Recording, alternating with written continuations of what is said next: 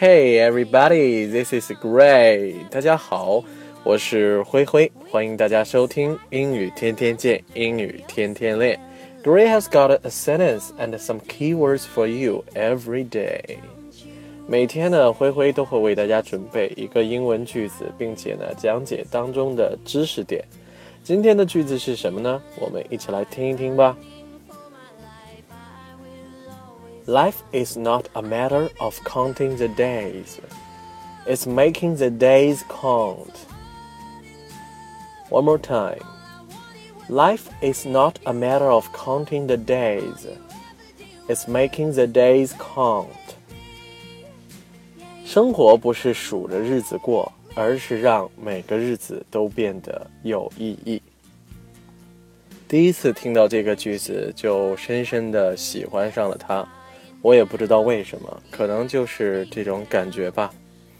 那么今天呢，我们来讲两个知识点。首先呢，我们来讲 matter，m a t t e r，matter。在这个句子当中呢，life is not a matter of counting the days，用的是其中的一个用法。在今天的讲解当中，我们也会介绍。首先呢，我们来讲一下 matter 的它的第一个意思，可以作为事情。举一个例子。很明显，他想跟你聊聊这件事儿。It's obvious that she wants to talk about this matter with you. One more time. It's obvious that she wants to talk about this matter with you.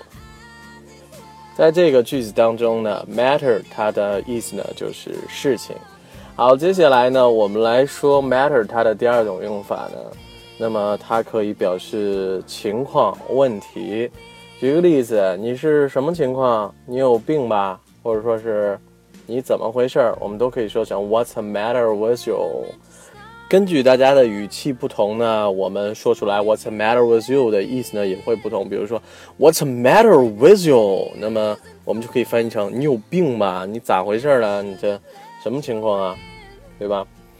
好，第三种用法呢，matter 呢可以表示重要或者说是要紧，作为动词了。这个时候，我们举一个例子来解释。我觉得呢，数量不重要，质量才是要紧的事儿。I think that quantity doesn't matter.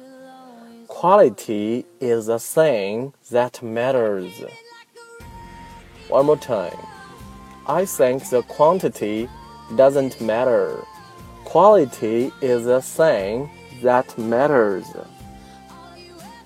好，在这个句子当中呢，quantity 意思呢是数量，而 quality 呢是质量的意思。在这个句子当中呢，matter 它的意思呢就是要紧、重要。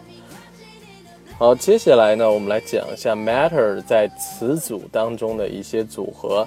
首先呢，我们来说一下我们原句当中的。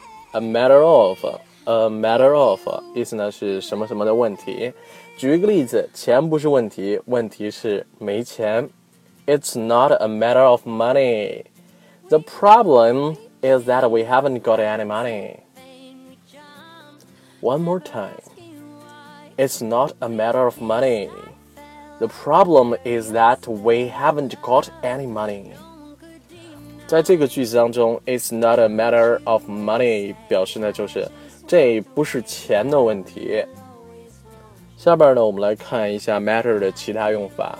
如果说呢，你称一件事儿，no easy matter，那么意思呢就是你觉得这件事儿呢并不容易，并非易事儿。举一个例子，装修新房并非是一件简单的事情。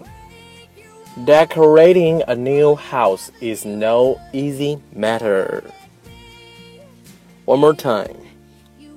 Decorating a new house is no easy matter. 下面呢，再来讲一下 matter 的一个固定搭配，as a matter of，as a matter of，意思呢是作为什么什么的问题。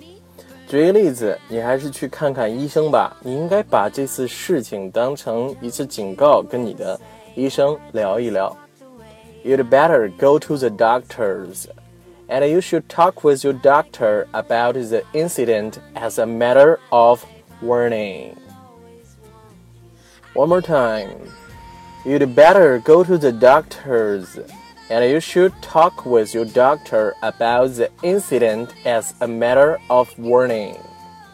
好，在这个句子当中呢，incident 呢是事情、事件，而 warning 呢意思呢是警告。As a matter of warning，应该是作为一次警告。好，讲完了 matter，我们下面来讲一讲 count。首先呢，count 的第一个意思呢，可以表示数数。举一个例子，他低着头默默的数数。He was counting with his head down. One more time. He was counting with his head down. 在这个句子当中呢，with his head down 意思呢就是把头低了下来，低着头。count 的第二种意思呢，就表示清点什么什么的数目。举一个例子。他把他的钱都数了数，一共有五百多块钱。He counted all his money. It was more than five hundred yuan. One more time. He counted all his money. It was more than five hundred yuan. Count 呢，第三种用法呢是作为动词，表示有价值、有意义。重要的， 呃，跟刚才我们讲的 matter 它的一个意思很相近。我们举一个例子来看一看，慈善机构从哪里募到钱不重要，重要的是他们拿这些钱去做了什么。It doesn't matter where charities get the money from.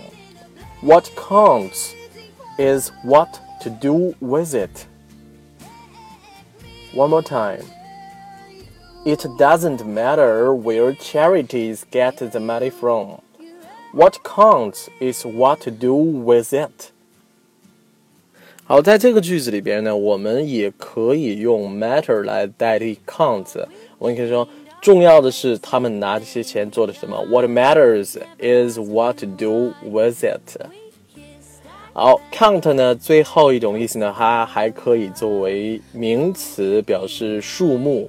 数量，举一个例子，最终的投票数量显示有百分之八十的选民支持他。The final count of the vote showed that 80% of the voters support him. One more time. The final count of the vote showed that 80% of the voters support him. 好，再来看一下我们今天的句子。Life is not a matter of counting the days; it's making the days count. 生活呢，不是数着日子过，而是让每个日子呢都变得有意义。最后呢，也预祝所有听到节目的人，希望你们的日子呢每一天都非常的有意义。